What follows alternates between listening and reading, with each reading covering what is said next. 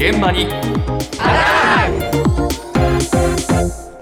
朝の担当田中ひとみさんですおはようございます。おはようございます来月からですね、民法が一部変わります。はい主に不動産に関する取り決めが変更されるようなんですが、その中で注目されているのが、4月以降、お隣さんからはみ出してきた枝を切れるようになるというものなんです。あのね大谷翔平の話してたと思ったら 急になんだよ。お隣の枝が切れるだって？そうなんです。ただこれ困ってる方、多いと思うんですよね。ちょっと切り替えよう。大谷選手もいいですが、一旦身近なご自分の家に注目していただいて、はい。はい。なので、この切れるようになるという法改正ですね、ええ。実際どれくらい効果があるのか取材しました。えーまずは、今回の法改正で何が変わるのか、改正のポイントを弁護士の新井達也さんに伺いました。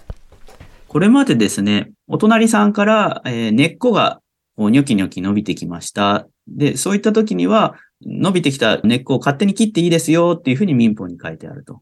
で、他方で、お隣さんから同じくニョキニョキニョキと枝が伸びてきた時は、勝手に切っちゃダメですよと。最終的に相手が嫌だと、隣さんが嫌だって言ったら、裁判してくださいねっていうのが、これまでの扱いなんですが、4月からですね、えっ、と、枝についても一定の場合切っていいですよっていうことになると。まあ、お手紙を送って、えー例えば2週間以内にこの伸びてる部分切ってくださいと、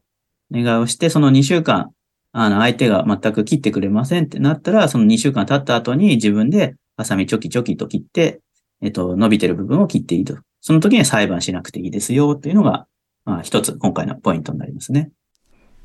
お願いは一応しなければいけないわけよね一応そうなんですうん。所有者に切ってくださいとお願いするのが原則なんです。それはまあこれは礼儀ですよねはい。これまでとは変わらないルールなんですが、はい切れるようになるパターンがいくつか決まりました。ええまず一つ目は、所有者にこのお願いしても一定期間切ってくれない場合ですね。うん催告しても聞き入れられなかった時は切って OK です。あいいんですか？いいんです。怖いな裁判しなくても切っちゃって大丈夫。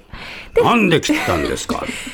黙ってって言われちゃいますねよ。その可能性もありますよね。えーでも切っていいのね法的には切って良くなったんです。あ法的にはいいはい。そして二つ目が、所有者がそもそもわからない、または行方知れずの場合は切っても OK。これはまあしょうがないなそうですね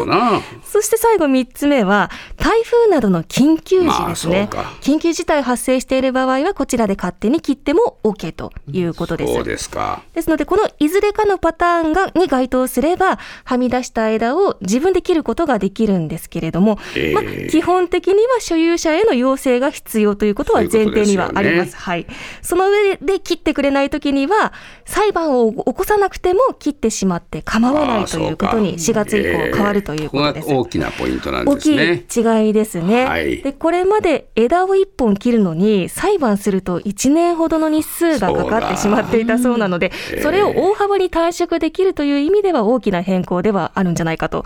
いうことなんですけれども、はいじゃあこれ、植木屋さんに切ってくださいと言えばスムーズに解決するのか。はいえー庭木の剪定伐採の専門店、剪定や空の飯島一郎さんに伺いました。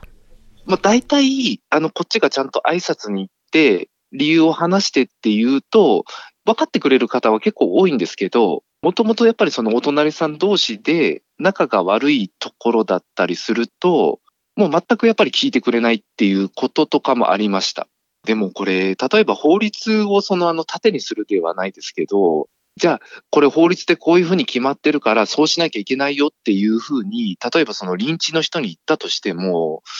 逆にそのトラブルになるっていうか、逆にその怒ってしまう場合もあるんじゃないかなとは思いますね。例えばお隣さんの署名とかをもらってて、いいですよっていうのが出てるんであれば、確認してちょっとじゃあ、あの、入らせてもらいますってなるんですけど、いきなりもう隣の枝が出てるからちょっと切ってくれっていうのは、ちょっと自分たちはすぐには受けないかな。期待するところですか？うん、そうですね。あまり僕はないですね。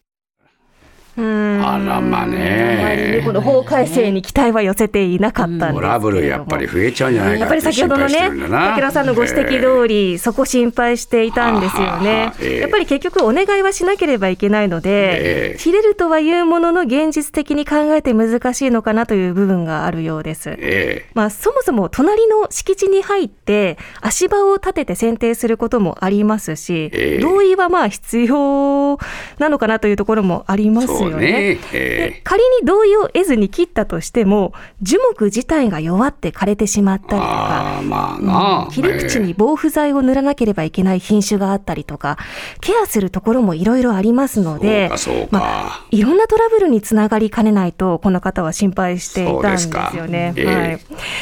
ただですね、仮にこの難しい問題を乗り越えたとして、ええ。実際に切ることになった場合ですね、ええ。費用はどうなるのか、ちょっと気になりました。はい。まあ、枝がこっちに侵入してくるのは、木の持ち主の手入れが悪いからなので、ええ。木の持ち主にそちらのお手入れの費用ですよっていうふうに請求してもいいと思うんですけれども、果たしてこれ、払ってもらえるのか、ええ。弁護士の新井さんに聞いてみました。いや、すごく難しいご質問で、あの、その場合は裁判をしないといけないということになりますね。業者さんに頼んだら30万かかりましたよと。だからその30万、あなた払ってくださいと。で、法的にはあなたが支払う義務があるんですと言っても、嫌ですというか、まあ無視されたりってことが多いんで、そう、無視されてしまうともう裁判をして、裁判所を通じてお金払えと。で、そこで裁判所から支払い義務がありますよと、だから払いなさいっていう勝訴判決を取って、まあ強制執行をかけるというところなので、枝は切れるんですけど、そのかかった費用の回収は、また裁判が必要っていうのは課題としてはありますかね。まあ、あの、そこはすごく悩ましい。なので、やるんだったら自腹になるかもしれないって覚悟でやるかどうかですね。うーん。なので、ええ枝を切る分には裁判をしなくてもよくなったんですが、ええ切除とか処分にかかった費用を弁償してもらうためには、裁判がやっぱり必要になってくるんです。ええそうなると結局取り戻すのに1年ぐらいかかると